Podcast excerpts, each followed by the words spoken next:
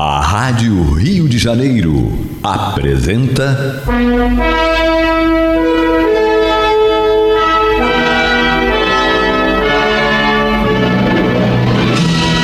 Caminho do Senhor. Um programa de estudos sobre a Bíblia Sagrada com revelações inéditas a respeito de muitos ensinamentos do Cristo de Deus, ainda não perfeitamente divulgados nem compreendidos. Um programa dedicado a todos os que amam o Senhor Jesus. Criação de Acácio Fernandes Moreira e Gastão Veríssimo Brandão.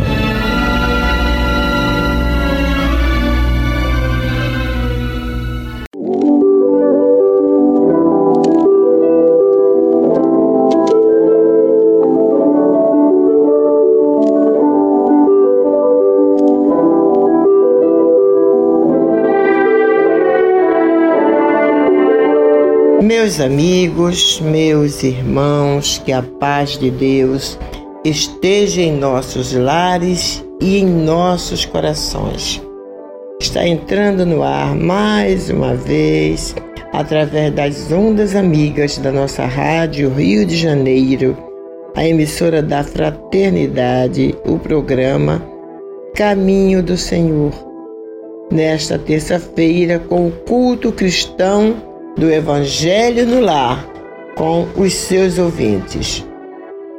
E, claro, né? Nós não começamos nada, principalmente um culto cristão do Evangelho, sem uma prece. Então vamos para a prece inicial do nosso culto de hoje.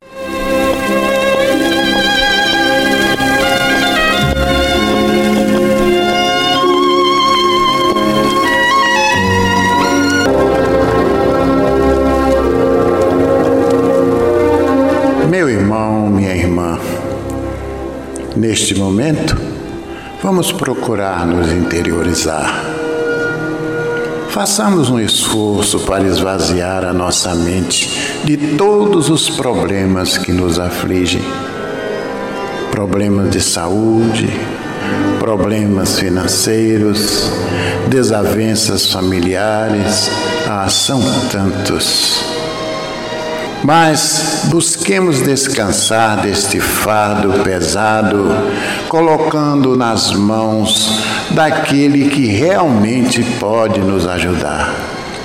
Pois foi Ele mesmo quem nos ensinou, dizendo: Vinde a mim, todos vós que estáis cansados e oprimidos, e eu vos aliviarei. Tomai sobre vós o meu jugo e aprendei de mim, que sou manso e humilde de coração, e achareis descanso para as vossas almas, porque o meu jugo é suave e o meu fardo é leve.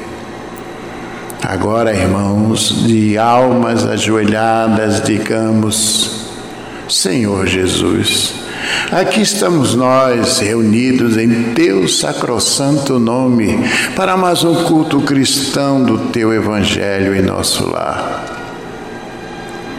Onde haveremos de saciar a nossa sede com aquela água que prometeste à samaritana, dizendo que aquele que dela bebesse jamais voltaria a ter sede. Mestre amigo, Permita que no decorrer desta reunião, esses falangeiros do bem que nos assistem possam fazer uma limpeza espiritual em cada um de nós, em nosso ambiente.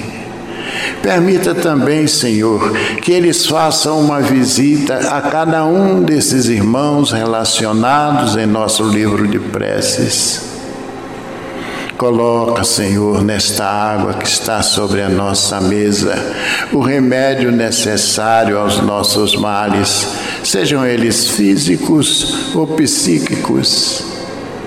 E agora, em teu nome, em nome desses falangeiros do bem que nos assistem, e acima de tudo e de todos, em nome de Deus, pedimos permissão para considerar iniciado o nosso culto cristão do Evangelho do Lar da noite de hoje. Que assim seja. Como primeira lição da noite, do livro Fonte Viva, extraímos esta página intitulada Que Tendes? É uma psicografia do nosso querido e saudoso Chico Xavier, né, pelo espírito Emmanuel. O Emmanuel escreveu esse texto lindo, né, bem, muito bom para que nós possamos raciocinar, inspirado, como sempre, num trecho do Evangelho, lá no Evangelho segundo Marcos, capítulo 8, versículo 5, Jesus perguntando aos discípulos: Quanto pães tendes? E eles disseram-lhe: Sete. Diante dessa frase, diante deste, acontecimento, o Emmanuel nos dá esta bonita página e diz o seguinte: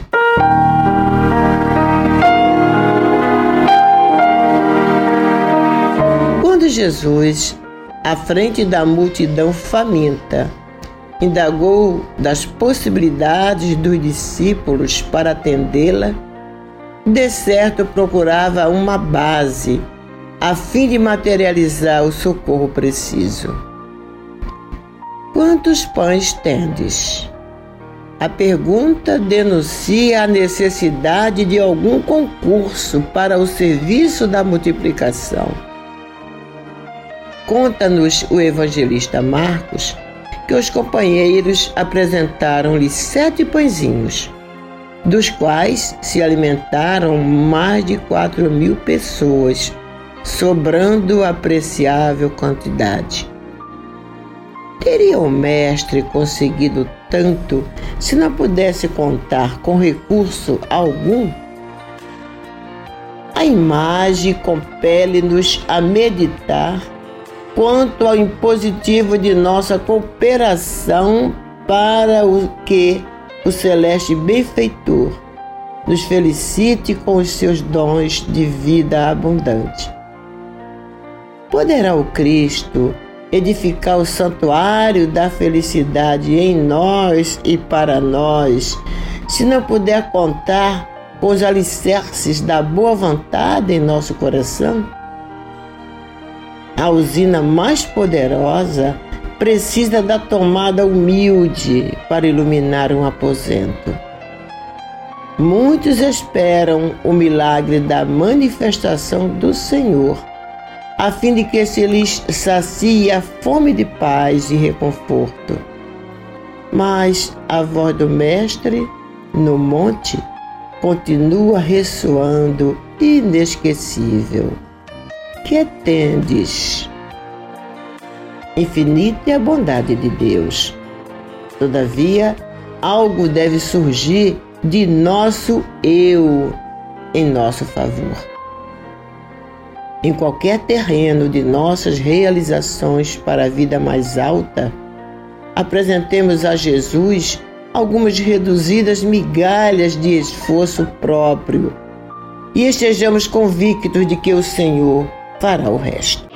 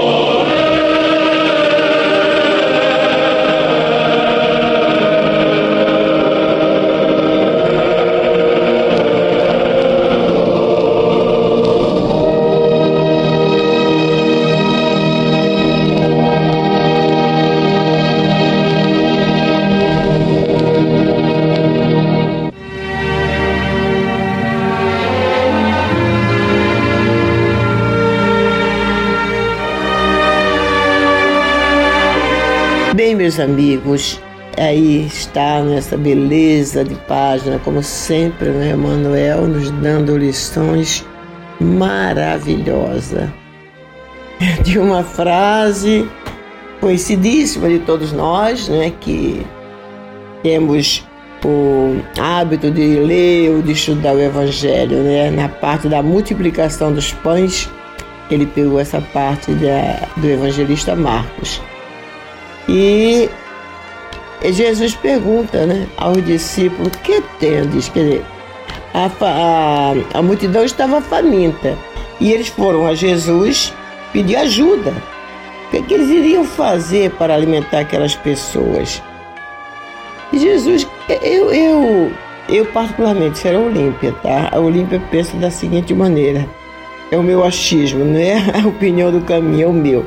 Quando Emmanuel pergunta aqui, teria o mestre conseguido tanto se não pudesse contar com recurso algum? Eu acredito que ali não estava em jogo apenas a, vamos dizer assim, a disposição, a competência, a fé, o amor dos discípulos, não. Ali estava em jogo uma multidão, uma multidão faminta de pão material e de pão espiritual. Então, eu, para mim, Jesus teria conseguido sim.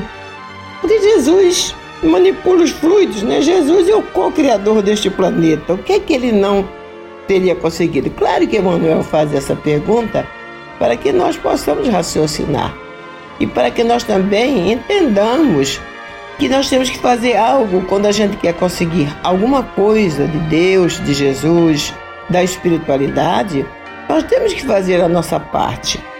Não podemos ficar eternamente pedindo: Ah, Deus, eu quero saúde. Ah, Senhor, eu preciso muito de paz. Ah, Senhor, a minha família é muito difícil. Dá, dá, dá harmonia para a minha família. Ah, Senhor, eu preciso de um bom emprego e não fazermos nada. É preciso, como diz o Emanuel, né, que nós, que a gente contribua com algo de nosso eu, né? Algo deve surgir do nosso eu, de nós mesmos em nosso favor. Pelo menos é, o desejo sincero de, de, de mudança, de transformação moral, de modificação de mente, de pensamentos, a tal da metanoia, como diz o pastorino, né? Mudança de mente, mudança de procedimento, mudança de ação, para que Jesus possa agir, para que Deus possa agir, para que os nossos amigos espirituais possam agir. Nós não podemos continuar é, fazendo as coisas erradas e pedir, por exemplo, se eu sei que na atual circunstância da vida, com a idade que eu tenho, né, já tendo passado por diversos problemas de saúde, eu tenho que ter uma alimentação saudável para evitar mais problemas. Por que, que eu, eu não tenho essa alimentação saudável? Por que, que eu abuso na alimentação?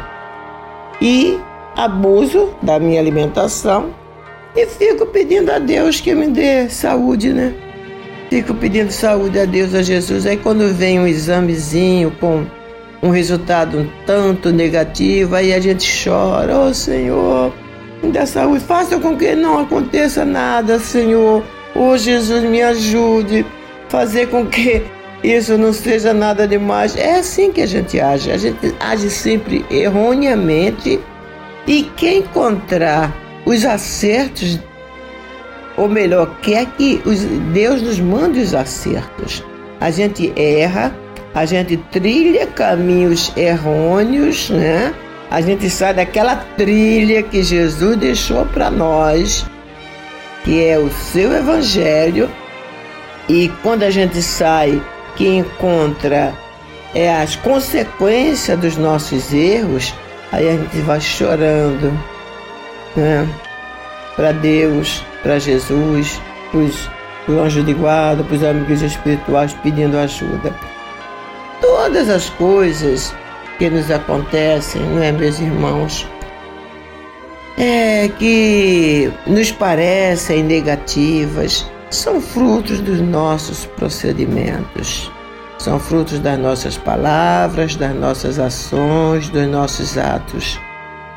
Deus nos criou simples e ignorantes, nos deu o livre-arbítrio, nos deu esse planeta lindo que é a nossa Terra, a fim de que pudéssemos habitá-lo e evoluir então, o que acontece de errado conosco não foi Deus que mandou, fomos nós que criamos. Eu tô, tenho batido muito nessa tecla do, com relação aí a essa pandemia, não é? Não, muito, tá? Deus, Deus quis, não, Deus não queria isso. Qual pai que quer o mal do seu filho? Qual pai que quer ver o filho doente? Nenhum.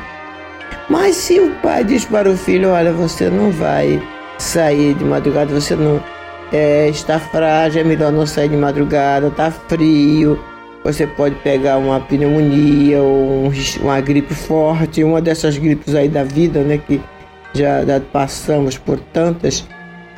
E aí o filho vai, teima, o filho ou a filha, teima ir.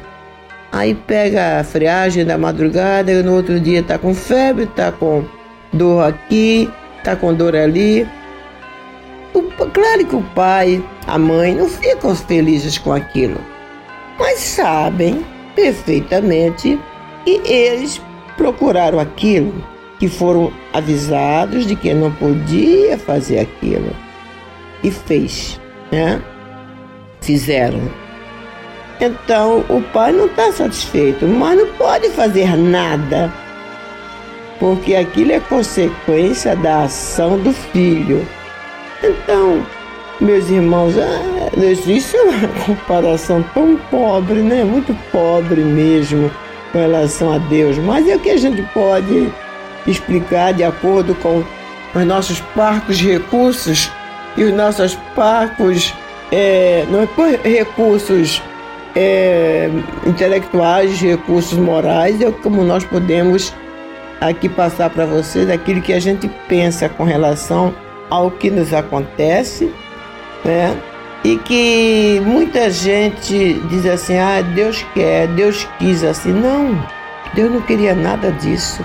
Agora, se nós é, transgredimos as leis, então a gente tem que pagar a gente. Nós temos consciência de tudo que, que fazemos. Nós não somos nenhuma criança, até as criancinhas, ainda bebês, sabem determinadas coisas que devem ou não devem fazer. Uma criancinha de um ano, um ano, dois anos, já sabe o que é errado. Elas sabem sim, elas têm a consciência dentro delas de alguma coisa que elas não podem fazer. Se elas verem o fogo, é uma vela acesa, né, ou um fogo aceso. A mãe fala, não pode chegar aí não, vai se queimar. Ela vai uma vez, a mãe diz, não pode fazer, vai se queimar. Ela fica com aquilo na cabeça, tá? já vai chegar um, um dia e vai lembrar que não pode chegar ali porque vai se queimar. Me lembrei agora do meu bisneto, meu filho do Augusto quando ele vai lá, ele adora a varanda. Aliás, ele e o filho do Rodrigo também adoram a varanda lá e ficar na varanda para olhar a rua. A varanda tem aquela umas uns, umas aberturazinhas, mas não dá para passar, não dá para eles passarem não, não.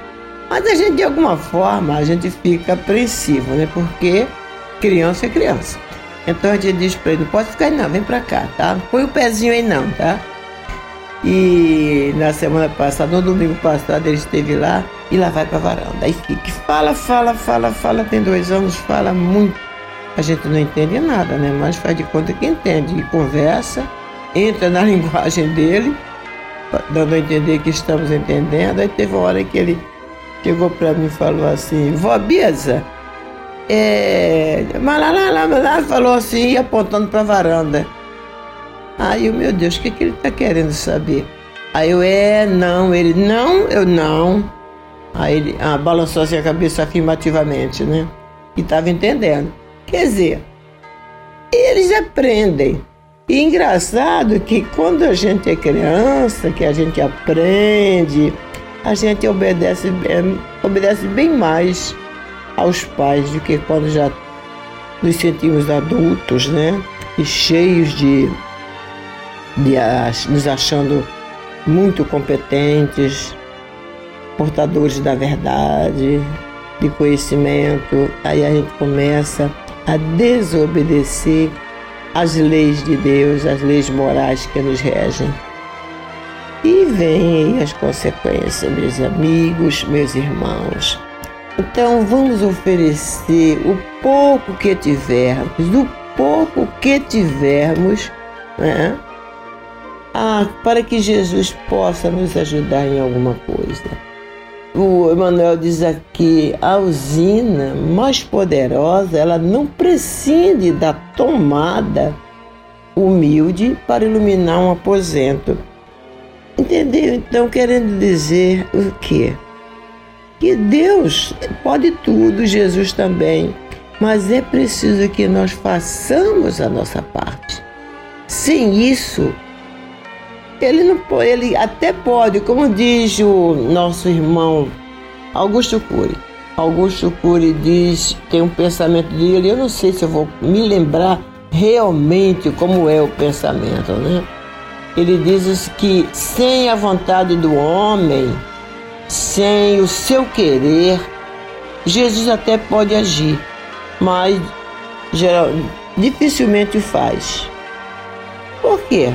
É preciso que nós queiramos, é preciso que nós busquemos.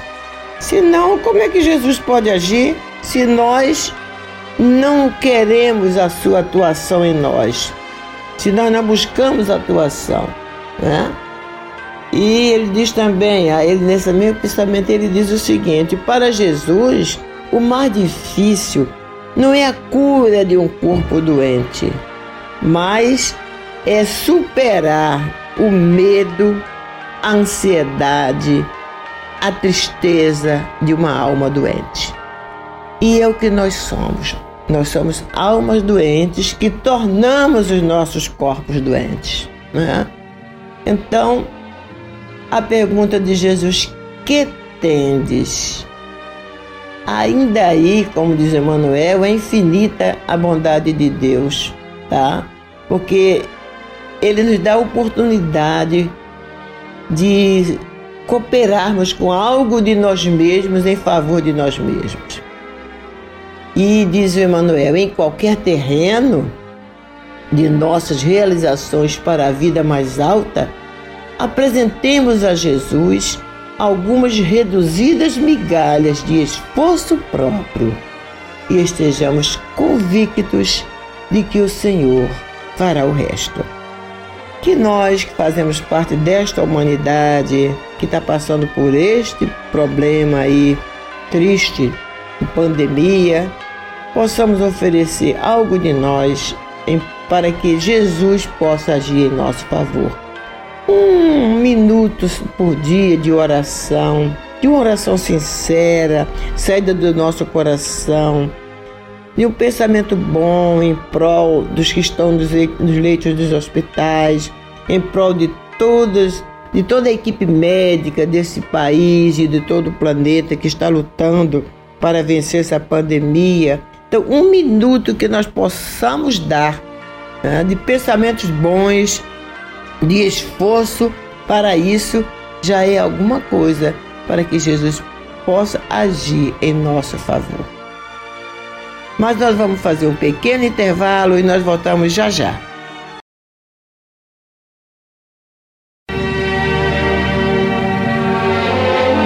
Bem, meus irmãos, este é o programa Caminho do Senhor, que é levado ao ar em três horários semanais, às terças e quartas-feiras, das 22 às 23 horas, e aos domingos, das 12 às 13h30. E se você gosta destes programas e quer nos ajudar a mantê-lo no ar, é, você pode colaborar conosco, dando com aquela importância que você puder, né? aquilo que você puder doar. Se não pode ser mensal, que seja uma contribuição é, esporádica, desde que você possa nos ajudar, porque estamos falando da pandemia, né? E acredito que você, eu não preciso falar com vocês das dificuldades que as instituições passam, estão passando em consequência dessa pandemia.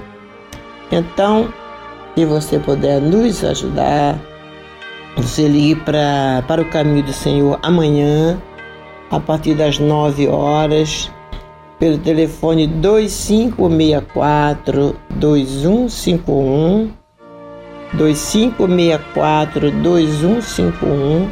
Fale com a Andrea e diga que quer ajudar o caminho do Senhor. Nós temos conta no Itaú, no Bradesco, na Caixa Econômica. Você pode escolher uma dessas contas e fazer um depósito assim de que nós possamos continuar com esse trabalho de divulgação do Evangelho de Jesus à luz da lei da reencarnação. Nós temos também os nossos projetos sociais, mas no momento estão suspensos, como todos, né? Todos os projetos sociais e das instituições em decorrência da pandemia. Mas a gente tem procurado dar algum apoio às famílias assistidas pelo Caminho do Senhor em Guaratiba e em Bradipina. Pelo menos uma cesta básica mensal, nós estamos contribuindo com isso.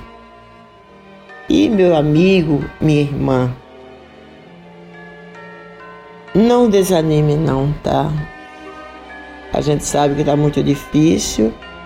Uma das coisas que nós podemos dizer para vocês é o seguinte: quando vier aquela hora de tristeza, aquela hora de desânimo, de aquela hora que a gente não está querendo nada, nada nos alegra, nada nos faz feliz, nada nos motiva. Então, recolha-se, recolha-se num cantinho, está, pede socorro a Jesus, fala, Jesus, socorro, tá difícil, mestre, tá difícil, o que é que eu faço? E de repente você pode até pegar também o seu telefone e ligar para uma pessoa amiga com, a, com quem você não tem estado, pessoa que você não tem tido notícia. Pergunta como está, como está bem. Olha, gente, eu deixa eu dizer uma coisa para vocês. Tem muitas pessoas aí passando por problemas sérios de depressão e pessoas espíritas, pessoas religiosas. Vou falar pessoas espíritas, religiosas, pessoas que têm uma religião. Então, de repente, um telefonema nosso pode ajudar muito, não é? A gente pode trabalhar muito dentro dessa pandemia, dentro da nossa casa. Então é só a gente buscar é, é, o trabalho, pedir ajuda a Jesus. Fazer isso, né? Oferecer um pouquinho, oferecer a nossa pequena dose de boa vontade, de esforço que Jesus vai nos dar, nos mostrar a oportunidade de sermos úteis, ajudando alguém e ajudando-nos a nós mesmos. Mas agora, vamos para o estudo do Evangelho. Hoje vai ser a parábola da ovelha perdida, que está no Evangelho segundo Mateus, capítulo 18, versículos 10 a 14.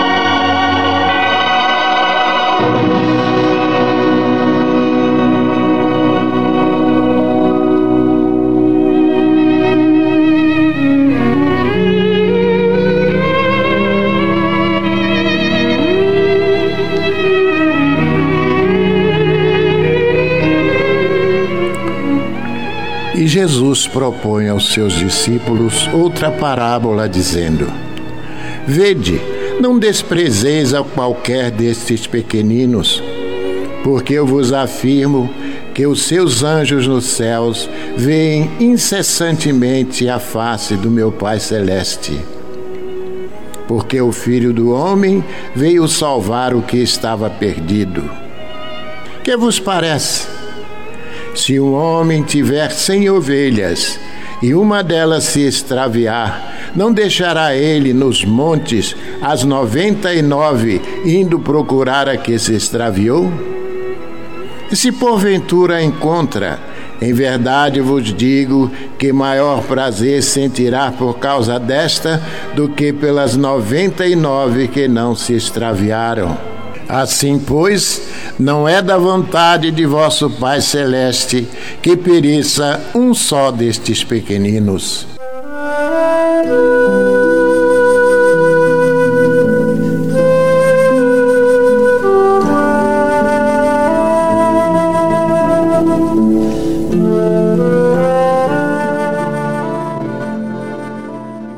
Bem, meus irmãos, como vocês sabem, às terças-feiras nós estamos estudando as parábolas de Jesus.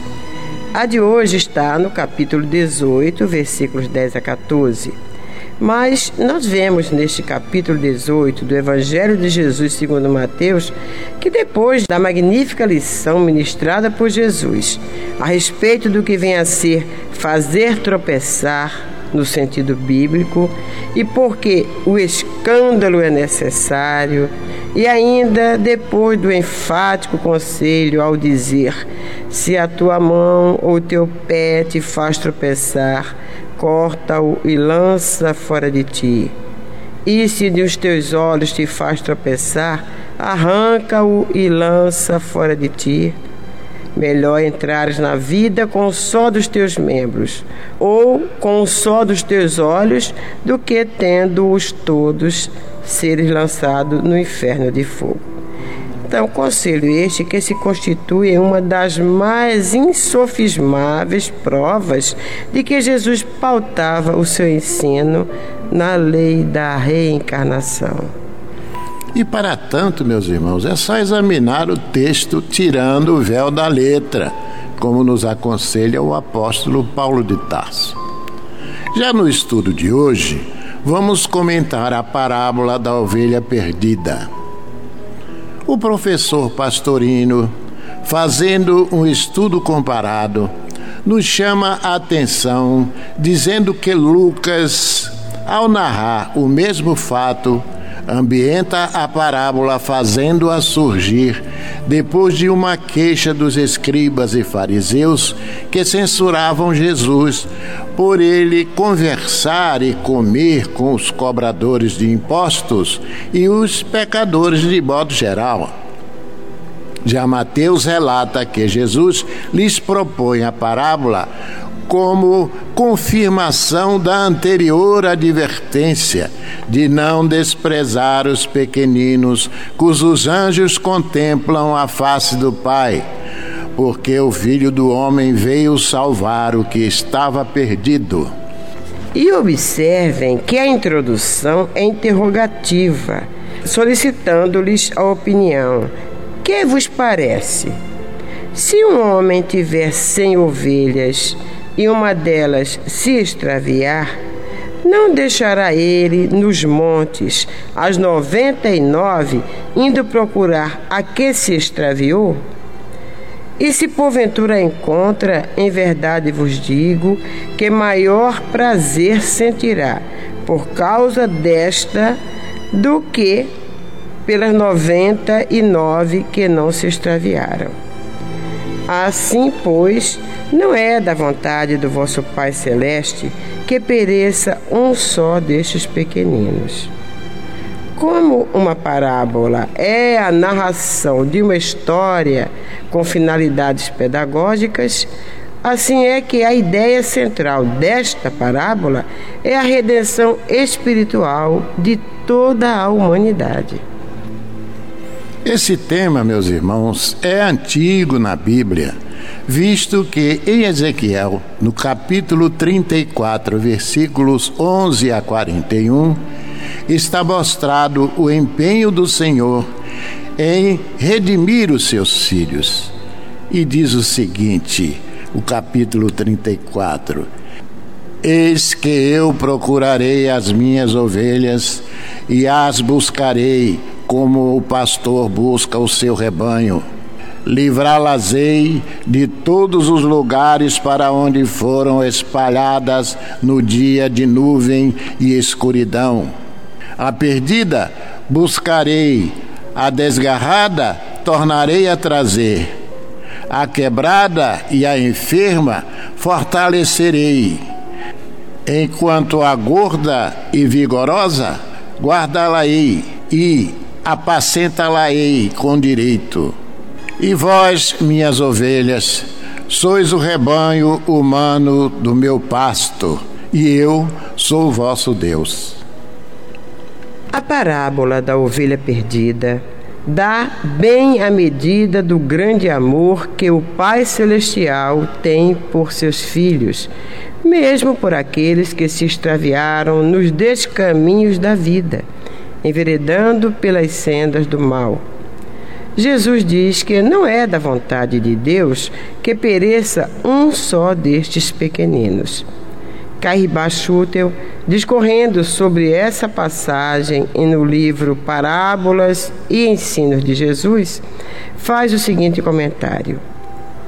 Jesus previa certamente que seus ensinos seriam desnaturados pelos homens constituídos em agremiações religiosas e quis, de certa forma, deixar bem patente aos olhos de todos que ele não seria representante de um Deus que, proclamando o amor e a necessidade do perdão para a remissão dos pecados, impusesse aos filhos por ele criados castigos infindáveis, as penas eternas.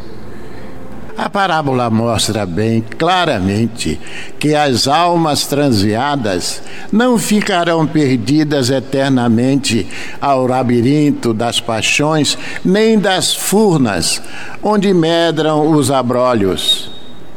Como as ovelhas desgarradas, elas serão procuradas, ainda mesmo que seja preciso deixar de cuidar daquelas que já atingiram uma altura considerável, ainda mesmo que as 99 ovelhas fiquem estacionadas no local no monte. Os encarregados do rebanho sairão em campo à procura da que se perdeu.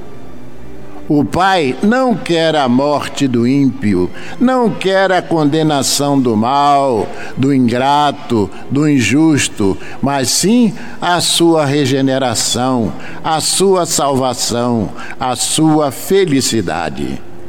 Ainda que seja preciso, para a regeneração do espírito, nascer ele na terra sem mão ou sem pé, entrar na vida manco ou aleijado, ainda que ele seja preciso renascer no mundo seus olhos por causa dos tropeços, por causa dos escândalos, a sua salvação é tão certa como a da ovelha que se havia perdido e lembrada na parábola, porque todos esses pobres que arrastam o peso da dor os seus guias e protetores os assistem para conduzi-los ao porto seguro. Portanto, a parábola nos mostra que todos os filhos se redimem e que não há penas eternas. Assegura assim o Mestre que, mesmo as almas desencaminhadas pelos meandros ilusórios da vida, um dia estarão juntas no trabalho profícuo da fraternidade universal.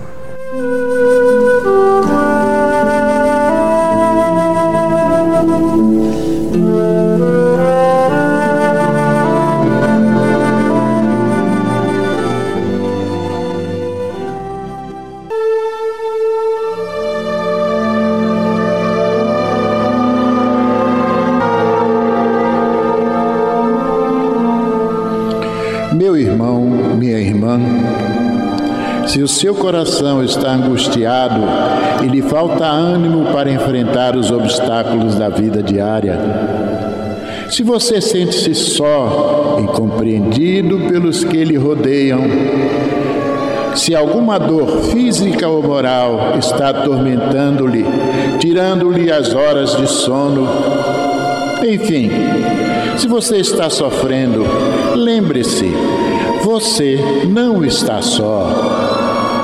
Mestre da vida nos disse: Eis que eu estarei convosco todos os dias, até a consumação dos séculos. Neste exato momento, milhares e milhares de pessoas sintonizadas nesta emissora se unirão em prece. Entre nesta corrente. Existe em seu íntimo um lugar de paz profundamente silencioso, onde você pode comungar com Deus e encontrar forças necessárias para vencer este momento difícil. Como disse o salmista, Deus é o nosso refúgio e fortaleza, socorro bem presente nas horas de tribulação. Abra o seu coração numa prece sincera. Entregue-se confiantemente aos cuidados deste Pai amoroso e bom e confie. Os impossíveis para os homens são possíveis para Deus. Vamos envolver em nossa corrente de preces de hoje os nomes de alguns irmãos e, mesmo que o seu não esteja nesta relação, sinta-se incluído, meu irmão, sinta-se incluída, minha irmã. Maria da Conceição da Silva Bandeira, Manuel Adriano Farias Lima, Gessi da Rocha, Marilza Carvalho Couto, Ernestina Alves de Sá, Roberta Jaques da Silva Neves, Marcos André da Cruz, Cosme Santos Frazão, Atílio Paz Ferreira, Noêmia Portela da Luz, Rafaela de Oliveira Brandão, Margarida Timóteo de Lima, Neuza Fontes Pereira, Aristides Antônio Pereira, Maria Alice Mesquita Nogueira Alves, Alzira Barreiro, Orli Ramos Gavaza, Antônio Loureiro Marques, Maria José Gomes, Lúcia Marques Gonçalves, Maria Virgília Serra Duarte, Joaquim Diniz do Vale, Marcelo de Freitas da Silva, Dandara Carvalho de Freitas da Silva, Diene Marcela Ferreira de Carvalho, Gisela Baeta, Maria da Penha Vieira Pereira, Sueli Alves Iglesias, Graciela Paz Ferreira, Ana Maria Lara e Rogério Bernardino. Vamos falar com Jesus.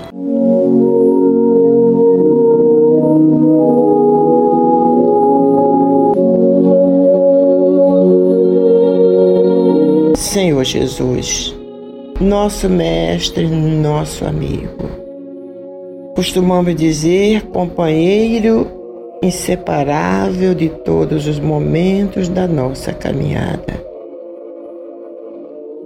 Como tem sido difícil, Senhor, para essas tuas ovelhas enfrentar esta pandemia, este isolamento social Tu sabes, não precisamos te dizer isso, porque tu estás conosco, estás com todos nós.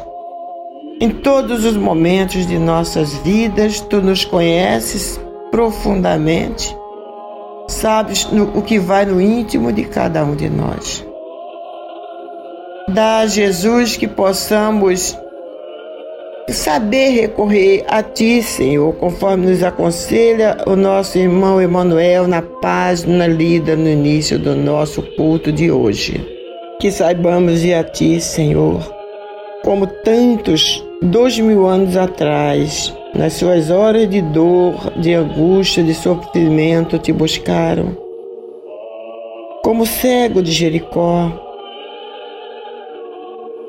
e quando tu perguntas para ele, que queres tu que eu faça? Ele simplesmente responde: Que eu veja, Senhor. E neste momento, Jesus, nós te pedimos que nós vejamos Jesus com os olhos do Espírito, com os olhos da alma, toda a necessidade, todo o porquê e o para quê estamos passando por isso. E que aprendamos a aceitar a vontade de Deus como sendo para nossa felicidade. Sabemos que Deus só nos quer o bem, que Ele nos criou para ser felizes. E se algo que não nos parece bom está acontecendo com toda a população deste planeta, é porque com certeza Jesus essa certeza nós temos dentro de nós. Nós estamos precisando muito disso. Quem sabe para acordar em nós a solidariedade, a empatia, a fraternidade, a humildade, o amor. Quem sabe, Jesus?